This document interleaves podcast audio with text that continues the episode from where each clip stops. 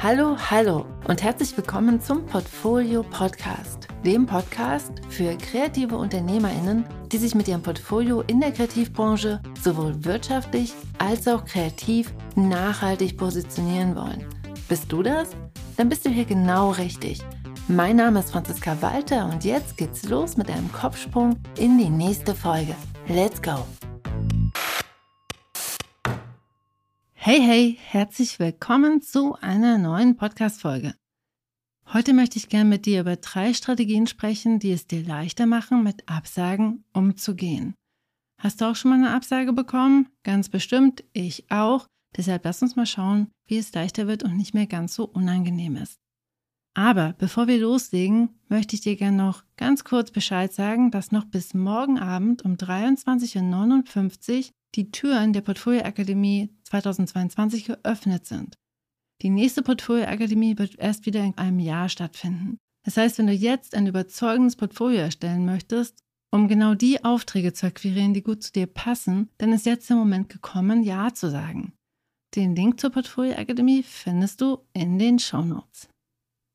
Das Ziel der Portfolio Akademie ist es, dich durch den Positionierungsprozess hindurchzuleiten, sodass du wirksame Akquise machst, um genau die Aufträge zu akquirieren, die gut zu dir und zu deinen Stärken und Talenten passen. Doch auch die beste und passendste Akquisestrategie beschützt dich nicht vor Absagen. Vielleicht denkst du jetzt, Franziska, was soll das denn jetzt? Du sagst doch immer, dass Positionierung der Knaller ist und dass ich damit genau die Aufträge bekomme, die ich schon immer haben wollte. Stimmt auch.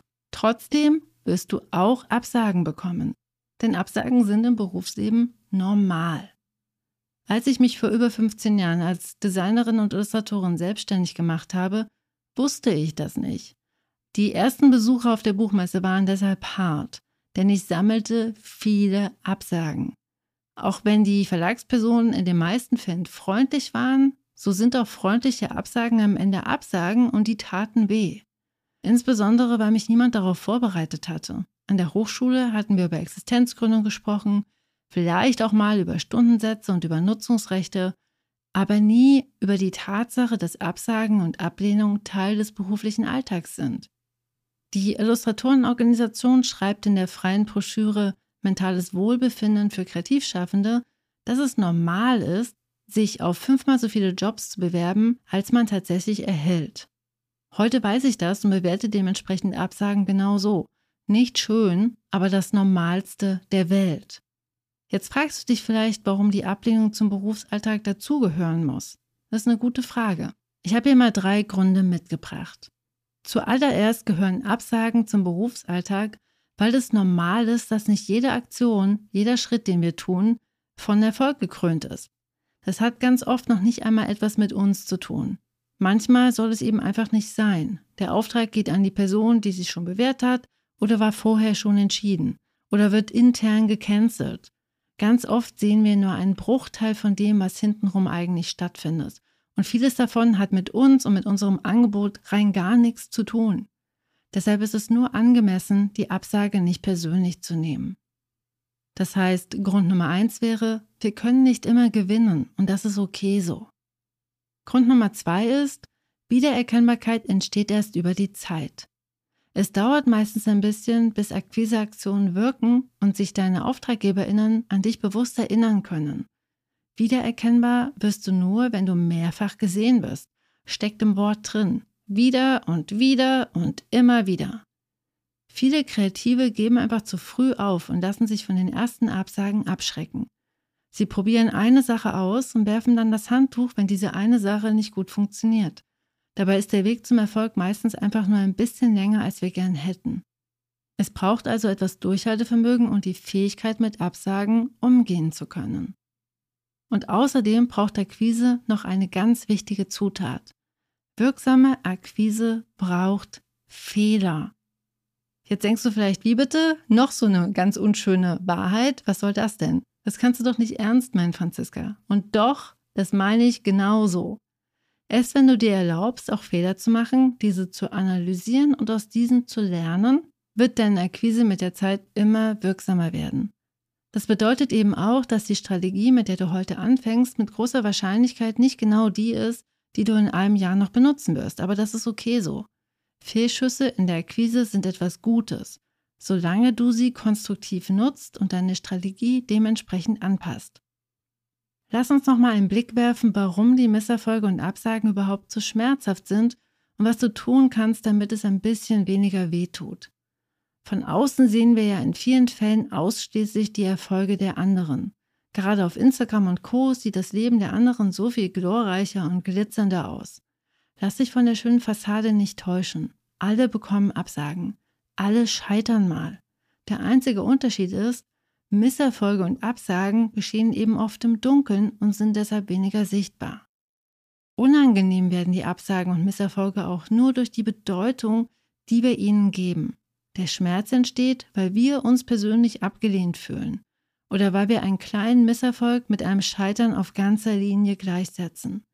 Die Tatsache, dass wir alle in einer Leistungsgesellschaft leben, in der Erfolg und Selbstwert eng miteinander verknüpft sind, macht es sicherlich nicht leichter. Allerdings liegt hier auch die Lösung. Es ist deine Entscheidung, wie du eine Ablehnung bewertest. Deshalb steckt hier auch die Möglichkeit drin, dass du dich einfach anders entscheidest und den Misserfolg anders bewertest. Zum Beispiel als einen notwendigen Schritt, den du gehen musstest, um zu lernen und um deine Strategie anzupassen. Vielleicht denkst du jetzt, hm, ja, weiß ich nicht, Franziska, klingt ja alles nachvollziehbar, aber im Moment der Ablehnung bekomme ich das einfach nicht hin. Das fühlt sich einfach kacke an. Und ja, I feel you. Ich weiß, wie doof und unangenehm es ist, eine Absage zu bekommen. Hab Geduld mit dir und deinem Weg und erlaube dir, dass Akquise Zeit braucht. Manchmal dauert es einfach länger, als wir gern hätten. Dann fällt das Weitermachen schwer. Doch in der Kontinuität steckt der Schlüssel zum Erfolg. Was bedeutet das für deine Akquise? Das bedeutet, eine Akquiseaktion alleine ist noch gar keine Akquise. Plane mindestens für ein Jahr und evaluiere im Prozess immer wieder, was für dich gut funktioniert. Und passe mit diesem Wissen deine Methoden an. Frage nach. Lerne aus deinen Fehlern. Nutze Feedback, um deine Strategien anzupassen und erlaube dir zu scheitern. Parallel dazu unterstützt sich eine klare Positionierung hier noch zusätzlich. Denn in dieser beschreibst du ein klares Angebot und analysierst, wer das auch wirklich braucht. Und nur an diese Person verschickst du dann auch deine Akquiseaktion. Allein das sorgt dafür, dass du weniger Absagen bekommen wirst. Und parallel gibst du in einem Positionierungsprozess deinen Träumen und Visionen Raum und entwickelst eine Strategie, wie du sie Realität werden lässt. Indem du auch für diese Perspektive Raum schaffst, kreierst du emotionalen Abstand zu deinem Angebot. Dein Angebot ist nämlich genau das, eine Offerte. Das bist nicht du. Das ist ein ganz kleiner Teil von dir. Entscheidet sich dein Gegenüber heute gegen dein Angebot, bedeutet das erst einmal nur, dass dein Gegenüber es heute nicht braucht. Und das hat mit dir und mit deinem Wert als Mensch rein gar nichts zu tun. Hier nochmal alles zusammengefasst. Mit diesen drei Strategien wird es leichter, mit Absagen umzugehen. Strategie Nummer eins: Nimm es nicht persönlich, wir können nicht immer gewinnen. Strategie Nummer zwei: Werde immer wieder sichtbar, denn Wiedererkennbarkeit entsteht erst über die Zeit. Und Strategie Nummer drei: Erlaube dir Fehler zu machen und lerne daraus. Gehe immer wieder auf die Kontakte zu, mit denen du gern zusammenarbeiten möchtest und erlaube dir Absagen.